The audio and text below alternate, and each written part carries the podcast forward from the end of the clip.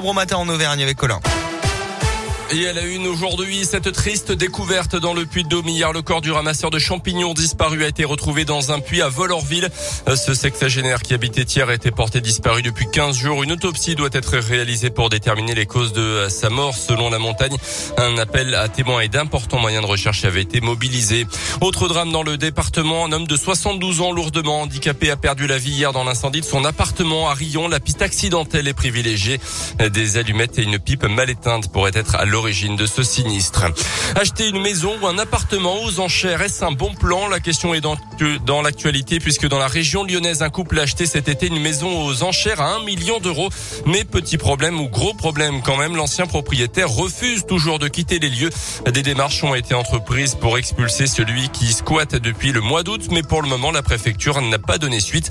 Alors finalement, ces ventes aux enchères de maisons ou d'appartements saisis en justice, est-ce vraiment un bon plan? Élément de réponse avec Maître Olivier Fradin, huissier de justice à Lyon. Alors il y a un certain fantasme autour de tout ça. Euh, je suis pas certain que les acheteurs fassent forcément des bonnes affaires euh, parce que euh, y a souvent euh, pas mal de personnes qui sont intéressées et donc naturellement les enchères vont monter et le prix de vente sera un prix qui est probablement assez proche du prix du marché. Quand les personnes achètent, elles doivent intégrer financièrement la difficulté pour libérer les lieux. Il est probable. En revanche, c'est quand même plutôt rare le, le, cas dans lequel cette personne se trouve. ce sont des hypothèses très rares. J'en ai une voire deux par les lieux, on les récupère vite, assez vite.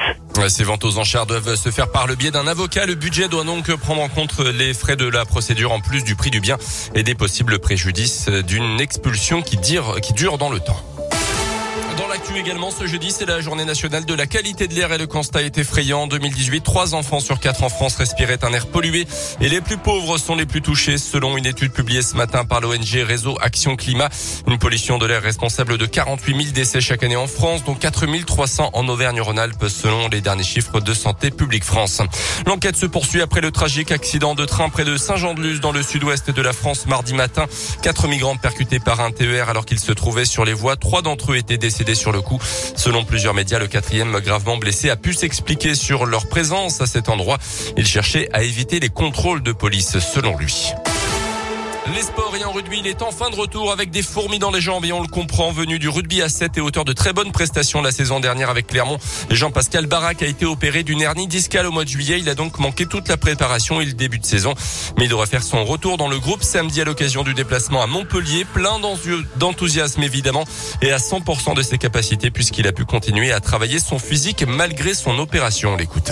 Ça faisait longtemps que je faisais les entraînements collectifs. Au début sans contact et là ça faisait une semaine et demie que j'ai repris les contacts, donc euh, ça me tardait de, pouvoir reprendre les matchs euh, parce qu'on aime bien s'entraîner, mais c'est mieux de jouer. Je pouvais quand même continuer à courir. Avec euh, l'expérience du 7, on a une habitude de, de, travailler en autonomie et de travailler sur des programmes et de, bah, de se connaître aussi, tout simplement. Donc les coachs aussi m'ont fait faire un peu de muscu parce que j'aime pas trop ça. Le cardio, moi je l'ai, donc c'est plus au niveau de la force qu'il fallait travailler.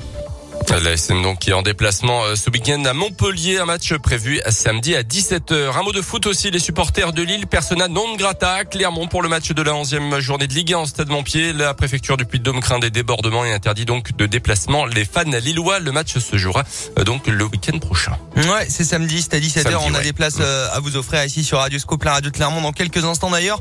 Parcage visiteur qui sera réservé du coup aux étudiants euh, Ah bah bonne info ça. Ouais ouais. Ouais, c'est cool les étudiants pourront aller supporter le Clermont Foot. Justin Bieber, The Kid Laroi, la météo et on vous retrouve à 7h30. À, tout à l'heure.